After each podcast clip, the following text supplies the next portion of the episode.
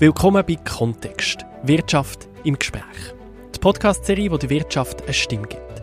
Spannende Insights, tiefgründige Diskussionen und fundierte Informationen rund um die Wirtschaft mit Expertinnen und Experten von der Wirtschaft. Und mit mir, Nico Leuenberger, eurem Gastgeber. Die kleinen und mittleren Unternehmen die sind zurückgerät von der Schweizer Wirtschaft. Das hört man immer wieder. Aber wieso sagt man das? Und was brauchen denn die KMU, damit es ihnen in der Schweiz gut geht? Um das herauszufinden, bin ich ins Emmental gereist, zur PB Swiss Tools. Ihr kennt die vielleicht von den Schraubenzieher, die sie produzieren. Sie machen aber noch ganz viel mehr. Etwa 200 Leute arbeiten da. Eva Jeisli ist Mitinhaberin und CEO. Merci vielmals für die Einladung, Frau Jeisli. Das ist sehr gerne geschehen. Frau Jeisli, ihr habt äh, noch nicht so lange her ein Firmenjubiläum gehabt. Ihr seid seit über 25 Jahren an der Spitze von der PB Swiss Tools. Das ist, das, das verdient Respekt, das ist viel. Ich glaube, das ist viel gemessen an den vielen Jahren, wo die Firma bereits existiert. Das sind jetzt 145 Jahre. Wir haben kürzlich mit der ganzen Belegschaft, ihren Freunden und Familie das gefeiert.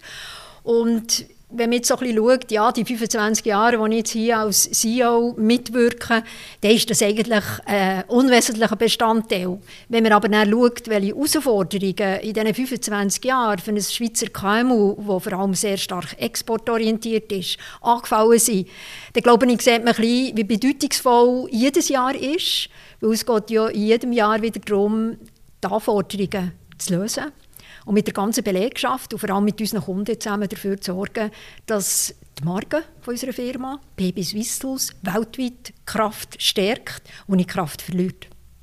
Und in diesem Umfeld hat sich ja wahnsinnig viel verändert, außer der Ort. Der seid immer noch hier. Das Unternehmen hat vor 145 Jahren ist das die Schmiede im Dorf und ihr seid immer noch hier.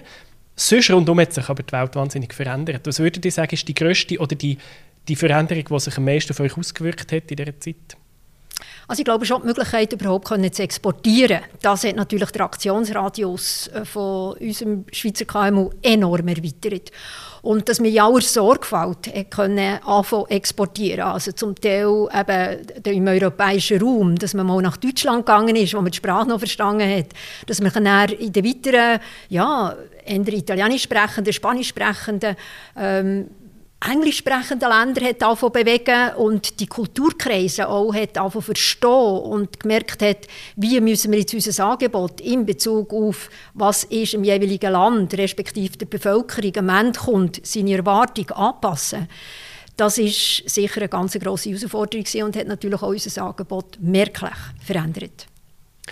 Und wie seid ihr mit dieser Herausforderung umgegangen? Das habt ihr geschafft, ihr seid jetzt in 85 Märkten, glaube ich, weltweit.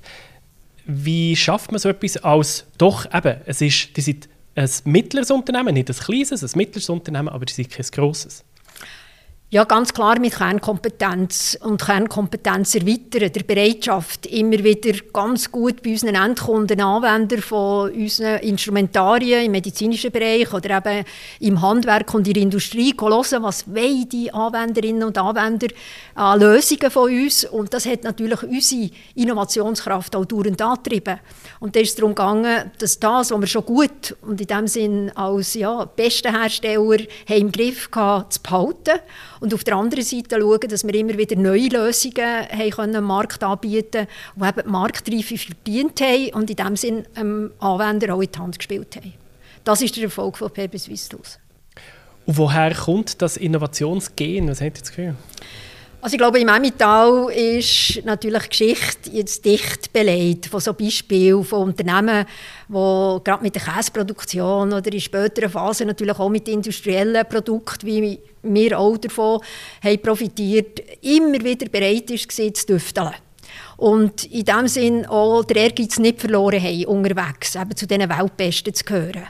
Und ich glaube, der Ehrgeiz ist ganz ein wichtiger Treiber. Aber Ehrgeiz allein macht es ja noch nicht aus. Man muss ja auch bereit sein, zu investieren, zu schauen, dass das, was man Rahmenbedingungen braucht in der Tech-Industrie, dass man das auch finanzieren kann. Und da ist sicher PB Swiss ein Beispiel gewesen, wenn es darum gegangen ist, eine Robotertechnik in den 80er Jahren, also als viertes Industrieunternehmen in der Schweiz konsequent einzuführen. Und damit haben wir natürlich nicht nur Meilenstein in der Industriegeschichte geschrieben, sondern wir haben vor allem für uns und mit unseren Mitarbeitenden zusammen ein Know-how erworben im Umgang mit Robotik, uns natürlich heute auch immer noch stärkt. Aber von dort her eigentlich logisch ist, dass es nicht nur darum geht, äh, einen sauberen Designprozess von einem neuen Produkt, sondern sich zu überlegen, wie kann ich das Produkt serienmässig so herstellen, dass es auch attraktiv ist im Preis, dass es eine Wettbewerbskraft bekommt, wo ich damit international, insbesondere gegenüber meinen Marktbegleitern, auch souverän auftreten kann. Und ich glaube, dass die Vielfalt an Wissen und die Tatsache, dass wir auch heute noch jeden Kernprozess hier im Haus selber im Griff haben, im Sinne von, wir haben das Know-how, wir haben Technologie, wir haben alle Rahmenbedingungen so gepoolt, dass wir wirklich zu dem weltbesten ja, zu der weltbesten Klasse gehören, wo qualitativ hochstehendes Handwerkzeug und in dem Sinne auch medizinische Instrumente fertigen kann. eben das Hochqualitative ist das eine. Das andere ist auch ganz einfach der Preis, da muss man ehrlich sein, oder? Und ich bin jetzt ein Laie, also ich brauche eben mal einen Schraubenzieher, um eine Lampe zu montieren. Und ich habe letztens einen neuen gekauft im Laden bei Baumarkt habe euer Produkt gesehen dort im Regal. Ich habe euch vorher ehrlich gesagt noch nicht kennt. Und ich habe das so angeschaut und habe recht gestaunt, und ich habe gesehen, dass es Made in Switzerland ist, weil ich mich gefragt habe, wie ist das heutzutage noch möglich?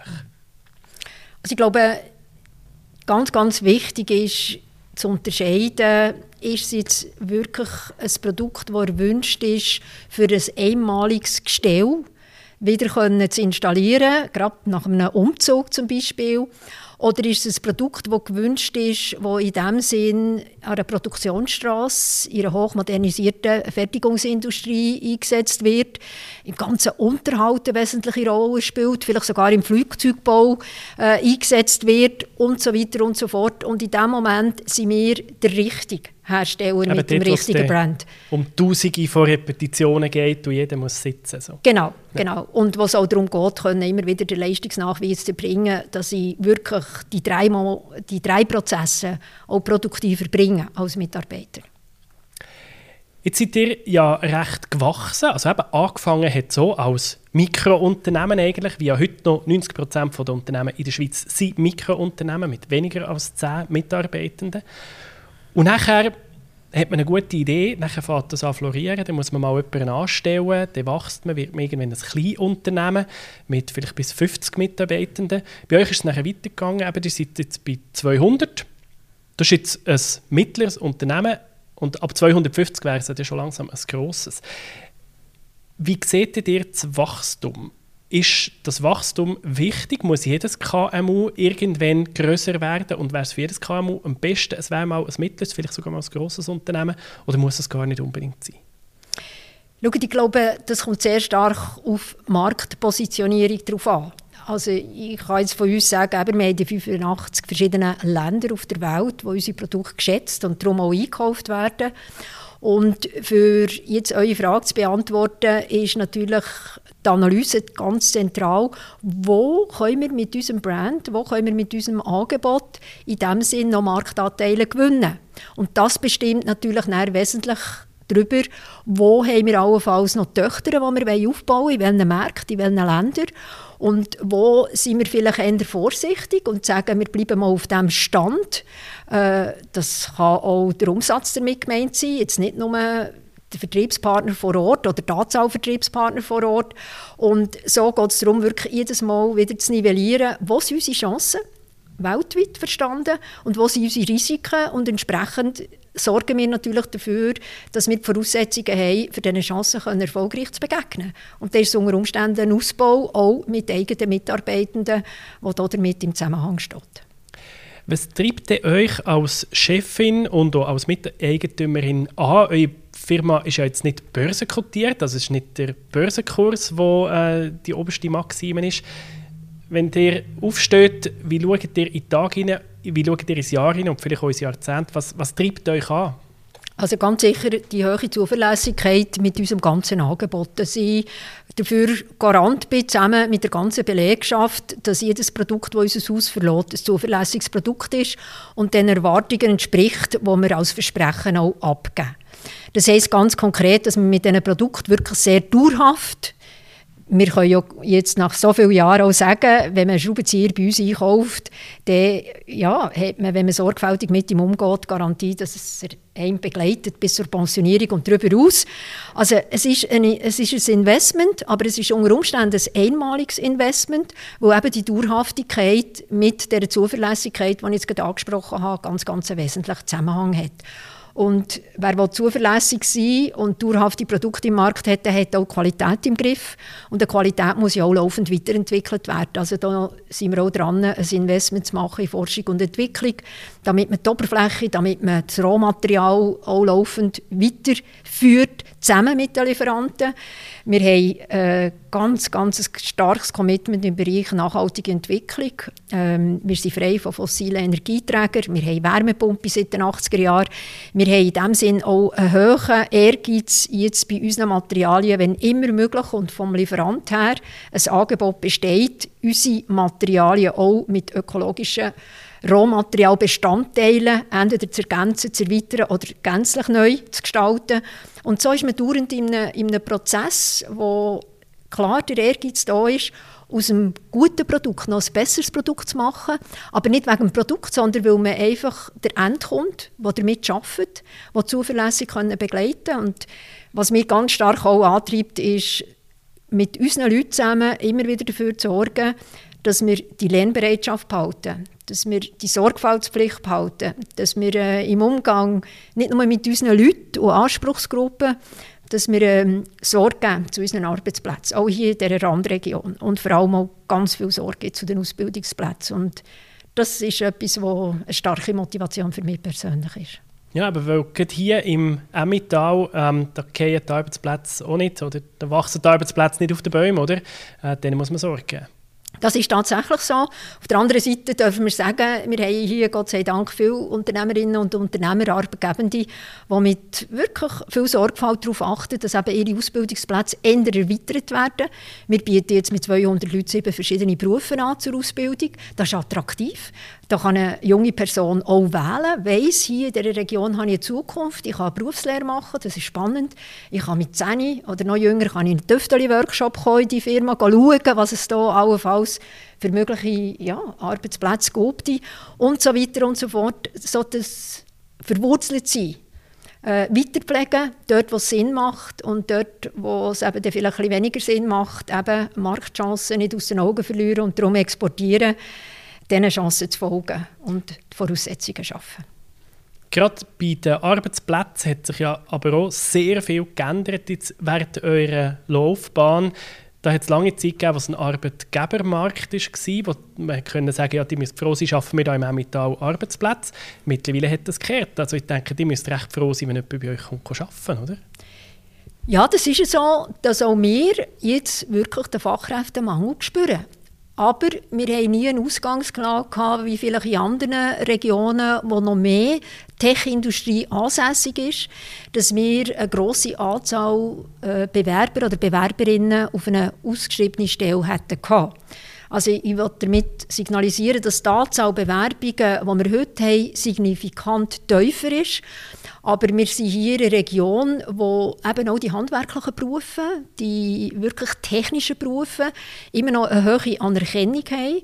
Und von dort her wir bis jetzt eigentlich unsere Stellen alle können besetzen Es hat zum Teil ein bisschen länger, das ist so. Und wir sind natürlich auch bestrebt, auf allen möglichen Kanälen und unseren Netzwerk darum zu werben. Aber ich glaube, gerade unser Ruf auch als moderner und eben zuverlässiger Arbeitgeber gibt uns natürlich da immer noch sage im Vergleich mit anderen, gute Chancen, die Arbeitsplätze zu besetzen Aber es ist ein Faktum und wir werden in den nächsten Jahren noch massiv konfrontiert sein mit dem Mangel von Arbeitskräften. Und da hat sich auch die Stelle, die Art der Stelle hat sich geändert, oder? Also heutzutage müsst ihr auch Software-Ingenieurinnen und Ingenieure daher bringen, die müssen eben die Robotik äh, erwähnt, das sind völlig andere Berufsbilder, die es so im Emmental wahrscheinlich schon nicht Mengen gibt. Also die Leute müssten daher holen. Das ist so. Und von dort her nochmal, ich glaube, alle, die auf Stellensuche sind oder motiviert sind, eine veränderte Laufbahn äh, überhaupt zu prüfen, die wollen mal einfach ein Gegenüber, die ihren Vorstellungen darüber, wie sie ihre Lebenszeit gestalten auch entgegenkommt. Das heisst, die Balance von beruflicher und privater Tätigkeit, die muss in diesen verschiedenen Lebensphasen, von diesen verschiedenen Laufplänen, äh, muss stimmen. Und ich glaube, gerade dort sind wir schon ganz, ganz lang dran. Nicht zuletzt auch, weil wir einen hohen Anteil haben an Mitarbeitenden in der Landwirtschaft mit ganz viel Flexibilität auf diese Anliegen einzugehen. Auf der anderen Seite glaube ich, gerade im Spektrum von unseren Prozessen an Technologie, an Verfahren, die wir hier im Haus vereint haben, ist es spannend, in dieser Firma tätig zu sein. Und es ist auch spannend, in dieser Größe mit dieser Firma zusammenzuspannen, weil man kann hier mitgestalten und ich glaube, wir haben auf der einen Seite viel Kontinuität, auch gerade in der Führung, aber auf der anderen Seite haben wir auch ähm, eine Innovationskraft in dieser Firma, die immer und immer wieder Erneuerung von uns verlangt. Und das gibt nicht nur eine neue Berufsgruppe Chancen, bei uns Mitarbeiter oder Mitarbeiterin zu werden, sondern ich glaube auch, es ist einfach Garantie dafür, dass wir uns erneuern, dass wir innovativ sind und in dem Sinne auch agil. Und das bedeutet auch entsprechende Kultur, entsprechende Atmosphäre in der Firma. Und das ist ja das, was heute eine Mitarbeiterin oder Mitarbeiter prüfen Stimmt das? Gibt es da ein Match? Robotik haben wir jetzt gehört, Automation, da spielt natürlich auch Digitalisierung eine riesige Rolle bei euch. Wie nehmt ihr Digitalisierung wahr? Ist das für euch ein, am Anfang ein Buch mit sieben Siegeln gewesen. Das ist ja auch jetzt über die Jahre hat sich wahnsinnig verändert. Oder habt ihr da von Anfang an gesehen, oh, da müssen wir dabei sein? Wie hat sich das entwickelt? Mhm. Also Digitalisierung geht ja voraus eine Automatisierung und sicher auch Lean-Management als schlanke Organisation dauernd darauf bedacht sein, was können wir noch besser machen, was können wir noch automatisieren in dem eigentlichen Sinn, wo haben wir noch Prozesse, wo wir können schlanker werden, kürzere Wege und, und, und. Also diese Themen, denen freuen wir schon seit Jahrzehnten. Und aus dem entsteht ja auch eine kontinuierliche Verbesserung. Und da sind wir wieder beim Stichwort Kultur, in der Art und Weise, wie wir es alle verstehen, unsere Mitarbeitenden mit ihren Ideen, mit ihren Überlegungen einzubinden. Auch wenn das Situationen sind, wo es sich vielleicht primär um einen eigenen Arbeitsplatz oder um Teamkonstellation äh, daran orientiert. Es ist am Schluss ein Impuls, der ganz, ganz wertvoll kann sein kann, weil es am Schluss äh, wirkungsvollen Effekt gibt auf die ganze Firma. Also aus diesen Überlegungen, jetzt Digitalisierung zu verstehen, haben wir so gehandhabt, dass wir mit unserem Kader zusammengekommen und uns Überlegungen gemacht haben, ja, in Ergänzung zu unserer ehrgeizigen Strategie als ganz, ganze Firma, wo ist jetzt die Digitalisierung richtig platziert. Wir haben drei Gruppen gemacht, dass wir auf der einen Seite in der Schiene Angebot diskutiert haben, auf der anderen Seite in der Schiene Technologie und Prozess und in der dritten Schiene in Richtung Kommunikation, Marketing und Verkauf. Und in all diesen drei Bereichen haben wir gezielte Projekte und Massnahmen definiert, die wir jetzt schrittweise am Umsetzen sind. Und ich glaube, das ist wichtig, dass man Digitalisierung jetzt nicht bloß nur für die ganze Serienfertigung und Technologie versteht, sondern dass wir einfach sehen, wir haben heute gänzlich neue Instrumentarien, wie wir uns beispielsweise adressieren an Endkunden in dieser Vielfalt von Ländern und Sprachen. Wir haben eine Möglichkeit gehabt, während der Pandemie uns auch im virtuellen Raum zu treffen mit wichtigsten, wichtigen Kunden im Handel, aber auch Endkunden. Wir haben ja ganze Verhandlungen geführt mit Lieferanten und so weiter. Also einfach zu verstehen, Digitalisierung hat für uns jetzt drei Aspekte, die ganz zentral sind und uns in unserer erfolgreichen Entwicklung als Firma können unterstützen können. Und dort investieren wir und dort schaffen wir jetzt im projektorientierten Team daran, Verbesserungen zu ermöglichen.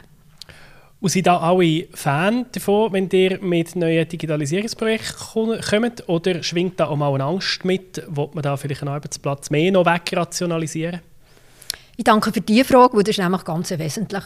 In unserer Auseinandersetzung, in diesem Prozess, äh, PB Swisstools Digitalisierungsstrategie zu konzipieren, haben wir miteinander herausgefunden, dass das Allerwichtigste und in dem Sinne die Voraussetzung ist, dass wir das Mindset können zum Teil auch verändern Mindset heisst, ich sehe in dem Sinne meinen Beitrag dort drin, dass ich diesen Veränderungen meine Bereitschaft zum Lehren, meine Bereitschaft, Prozesse anders gestalten, meine Bereitschaft, neue Wissensbereiche gänzlich auf- und auszubauen, dass es um der wesentliche Faktor geht und das ist der einzelne Mensch. Und von dort her haben wir äh, wirklich jetzt in den letzten zwei Jahren laufend Workshop in diesem Bereich Fehlerkultur, mitwirken, wenn es darum geht, Digitalisierung voranzutreiben. Und dort geht es ganz, ganz wesentlich um die primär ja, wertorientierten Elemente aus der Firmenkultur, die wir in diesem Sinn fördern die Verantwortung übernehmen, eben, ihr übernehmt die Verantwortung für eure Mitarbeitenden. Ihr habt es aber vorher auch schnell erwähnt, euch ist Nachhaltigkeit ein wichtiges Anliegen. Ähm, ich muss ehrlich gesagt sagen, ich wäre davon ausgegangen, dass die Griffe da aus Plastik sind, also aus Erdöl. Das ist so ein wie meine, also ist ja alles aus Plastik und Erdöl heutzutage und ich habe recht gestaunt, das stimmt gar nicht. Äh, aus was sind die? Also, wir haben den Classic-Griff, den wir wirklich seit den 50er Jahren serienmässig fertigen, hier im Schweizer Emmental. Und das ist ein Acetobutyrat, das auf der Basis, die lachen, eben nicht von Erdöl hergestellt ist, sondern das ist ein pflanzliches Material, das also in dem Sinn wächst und von dort her eigentlich ganz exklusiv ist, auch im Sinn für Dauerhaftigkeit im Sinn auf qualitative Eigenschaften. Also eigentlich ein optimales Rohmaterial, auch aus heutiger Sicht, mit den Ansprüchen, die wir haben an eine nachhaltige Entwicklung. Und darum ist das nach wie vor einer von unseren Bestseller in unserem Sortiment. Aber nein, die anderen Griffe auch. Das sind die sogenannten Mehrkomponentengriffe und die sind aus Kunststoff. Aber auch beim Kunststoff sind wir ja dran, auch mit Schweizer Lieferanten, dafür zu sorgen, dass der Anteil an ökologischem Material, in diesem Rohmaterial Kunststoff, wie höher wird. Oder dass man, wenn man daran denkt, wir haben Griffe mit verschiedenen Lagen, mit verschiedenen Komponenten, dass man dort den Kern unter Umständen aus rezykliertem Material herstellen kann. Also so sind wir laufend dran, zu optimieren, zu verbessern und dieser nachhaltigen Leistung auch näher zu kommen. Aber natürlich sind wir immer wieder darauf angewiesen, dass eben durch Forschung und Entwicklung auch die Lieferanten uns in die Hand schaffen können bis wir zu besseren Resultaten kommen, was Ökologie anbelangt. Aber es geht ja am Schluss auch darum, wie gehen wir selber um mit Energie, wie gehen wir um mit dem wertvollen Element Wasser, äh, wie tun wir eben Kreisläufe schließen, wie tun wir schlussendlich dafür sorgen, dass Abwärme wieder genutzt wird in der eigenen Firma. Das sind eigentlich die Faktoren, wo wir seit Jahrzehnten kontinuierlich dran sind und auch viel Geld investieren, weil es sich lohnt. Was heisst denn, es lohnt sich? Weil eben viel sieht die Investition, viel sieht Nachhaltigkeit immer noch als Kostenfaktor. Ja, es kommt natürlich darauf an. Und das sind wir wieder bei den kleineren mittleren Unternehmen. Ähm, es kommt natürlich darauf an, wer die Investitionsentscheide macht. Ob das Investitionsentscheide sind, die kurzfristig müssen können entsprechende ehrgeizige Ziele erfüllen oder ob das Investitionen sind, die vielleicht erst über 5, 10, 15, 20 Jahre gerechnet werden können. Und dort sind wir jetzt. Also wir hätten natürlich keine Wärmepumpe installiert in den 80er Jahren, wenn man müssen Rentabilität abgeben für, wie sieht das aus in fünf Jahren. Das war man dann gar nicht in der Lage. Umso mehr ist es ganz, ganz wichtig und ich glaube, das ist eines von den Faktoren, die KMUs eben auszeichnet, dass wir hier parat sind, für die nächste Generation zu investieren. Und das zahlt sich aus, insbesondere in nachhaltigen Entwicklung. Und dass man diesen langen, langen Horizont hat und dass, dass man sich den in Anführungszeichen kann leisten kann, weil man nicht am Börsenkurs ganz genau. verpflichtet ist. Oder? Ja, ganz genau. Und langfristig sagt ihr aber, das lohnt sich auch finanziell. Richtig. Weil da begegnet man so vielen Faktoren, die im Zusammenhang mit nachhaltiger Entwicklung eine hohe Bedeutung haben. Einfach mal, was sind die wesentlichen Ressourcen, die eine Bedeutung haben? Bei uns ist Strom, Wasser und schlussendlich das ganze Gefahrenpotenzial, das wir brauchen in der Galvanik. Und nachher schauen, wie können wir über eine Analyse herausfinden, wo können wir Einsparungen machen äh, Da geht es letztendlich nicht zuletzt um Geld weil wir vielleicht gewisse Gefahrenstoffe durch andere ersetzen können, weil wir verstehen, wo haben wir die Peaks im Stromgebrauch in der Serienfertigung und darum vielleicht unsere Serienfertigung so planen, dass wir diesem Peak ausweichen können, der höhere Stromkosten verursacht und so weiter und so fort. Gerade die Analyse im Bereich nachhaltige Entwicklung zeigt häufig ein Optimierungspotenzial und das zahlt sich monetär aus. Ich bin jetzt relativ weit mit dem Bus da übers Land gefahren und ich habe fast in jedem Weiler einen von diesen alten Bauernhöfen gesehen, sogar die alten historischen Gebäude, die Solarzellen auf dem Dach haben. Sie haben auch alles KMU in dem Sinn, oder? Die Bauernbetriebe. Und dort, ähm, ja, das macht man heutzutage. Das ist richtig und das ist auch bei uns geplant. Bei uns werdet ihr, wenn ihr hoffentlich das nächste Mal wiederkommt zu unserer Firma, werdet ihr auch hier bei uns Panels auf dem Dach sehen. Ich werde zum Schluss noch einen Blick in die Zukunft werfen. Die ganze Frage von der Nachfolgeregelung, das ist bei ganz vielen KMU auch ein grosses Thema, weil sie eben Inhaber geführt sind. Ich habe auch eine Firma gegründet und frage mich auch, vielleicht übernimmt mein Sohn oder meine Tochter den mal, äh, vielleicht aber auch nicht, vielleicht haben die Lust auf eine eigene Karriere. Ihr führt die Familie auch in eurer Familienlinie weiter, ähm, aus, aus, der Familienseite von eurem Mann. Wie sieht es gegen aus in die nächste Generation? Also wir haben natürlich enorm Freude, dass wir jetzt sagen, in der vierten Generation, wir haben so weit vorausgedacht und auch geplant, dass unser Sohn, Marco Baumann, nächstes Jahr übernimmt. Er wird äh, meine CEO-Funktion in diesem Sinn verantworten und äh, dazu gehört natürlich, dass wir laufend dran sind, jetzt nicht nur auf das Ziel herzuschaffen, sondern überhaupt dafür zu sorgen, dass wir in diesen ganz wesentlichen Positionen Persönlichkeiten haben, die auch in dem Sinne in einer längeren Perspektive denken.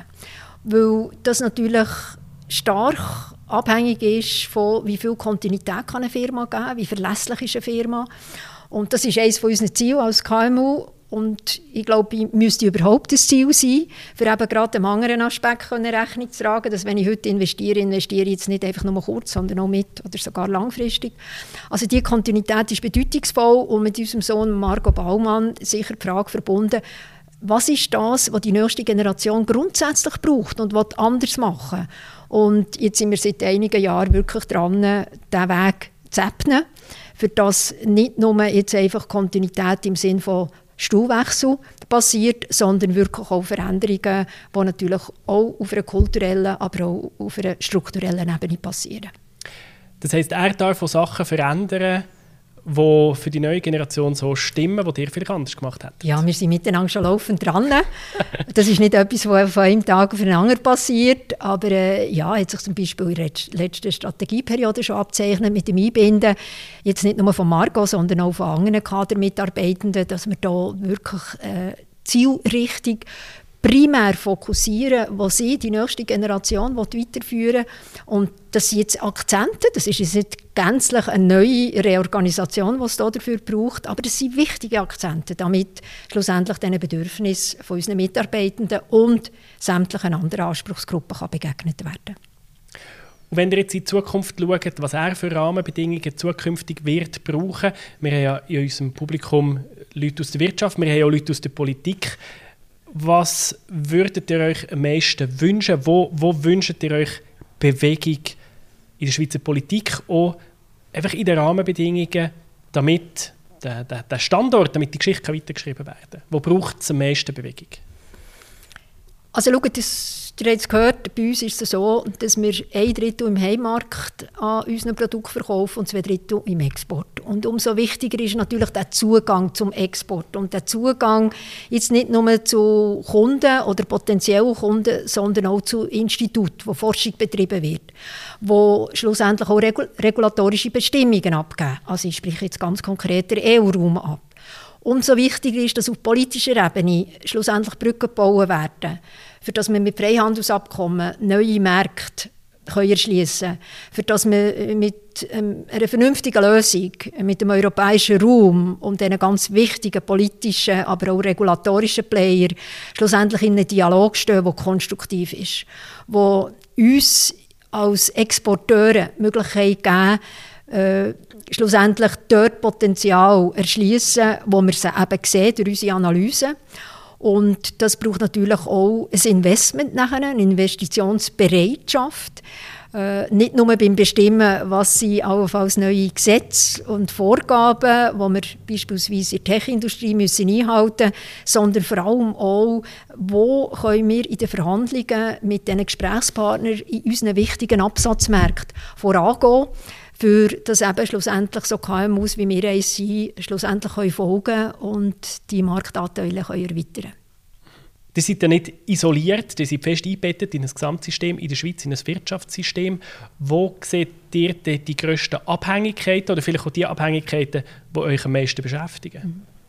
Also wenn ich jetzt gerade in die letzten Monate zurückschaue, dann ist natürlich die Stromversorgung, die gerade letzten Herbst äh, uns wirklich Sorgen bereitet hat. Äh, auf der anderen Seite darf ich sicher auch sagen, dass sich Politik sofort bemüht hat darum, auch im Wissen um die Abhängigkeit von der Schweiz innerhalb des europäischen Raums, dass wir als Grossverbraucher, was den Strom anbelangt, oder Grossverbraucher vom Gas, wenn wir jetzt von der Tech-Industrie reden, dass wir eingebunden sind worden, dass wir in dem Sinne eine gewisse Mitsprache haben bekommen, dass wir können erklären welche Bedeutung das es hat, wenn unsere Serienfertigung plötzlich stillstehen für ein paar Stunden, weil man muss Strom sparen oder Strom anders verteilen oder vielleicht sogar einen halben Tag oder einen ganzen Tag. Ähm, von uns als Unternehmer und Unternehmerinnen darf man erwarten, dass wir auf so Krisensituationen Mangellagen uns auch vorbereiten und Konzept haben, über welche Maschinen stellen wir dann ab. Auf der anderen Seite sind wir natürlich abhängig davon, dass Politik mal dafür sorgt, dass wir in dieser europäischen Abhängigkeit äh, eine Trumpfkarte können ziehen im besten Fall. Und auf der anderen Seite, ja, sämtliche Investitionen tätigen, die jetzt nicht nur mittel-, sondern auch langfristig Sinn macht, für dass wir hier eine breit abgestützte Energieversorgung haben in der Schweiz. Und das ist ein Investment, das wir selber auch machen da, wo wir in der eigenen Infrastruktur Möglichkeiten haben, aber wo wir natürlich über die ganze Schweiz erwarten von unseren Politikern und Politikerinnen. Es gibt noch ein anderes Beispiel, das ich gerne erwähnen würde, wenn wir von Fachkräftemangel reden, was tatsächlich wirklich ein grosses Thema ist und unsere Produktivität, aber auch unser Aktionsradius könnte einschränken, insbesondere auch was Wachstum anbelangt, dann muss ich davon ausgehen, dass mein Investment in die Ausbildung, wo ein grosses Investment ist, schlussendlich auch unterstützt wird durch die öffentliche Hand. Dass auf Gemeindes-, Kantons- und Bundesebene nach wie vor eben Geld investiert wird, und zwar äh, eher mehr als weniger, für dass wir hervorragende Fachkräfte können ausbilden bei uns in den Firmen und in dem Sinne auch für die nächste Generation die nötigen Ressourcen parat haben. Super. Mo, gut. Also, okay. dann äh, mache ich noch kurz einen Abschluss. Jetzt muss ich noch schnell schauen, dass ich da alles drin habe. Also nochmal. Ähm, genau. Oh, perfekt. Also, merci vielmals für das Gespräch. Eva Jeisli, CEO von PB Swiss Tools, auch Vizepräsidentin von Swissmem und Mitglied vom Vorstandsausschuss von Economy Suisse. Wenn euch der Podcast gefällt, dann abonniert uns doch auf Spotify, Apple Podcasts oder wo immer ihr Podcasts hört, dann verpasst ihr keine Episode. Kontext Wirtschaft im Gespräch ist ein Podcast von Economy Suisse. Idee und Konzept von Michael Wiesner und Nina Weibel, Schnitt und Technik von Nils Passen. Der Redaktion und Gesprächsführung von mir, Nico Leuenberger von der Podcast Schmiede. Wir hören uns.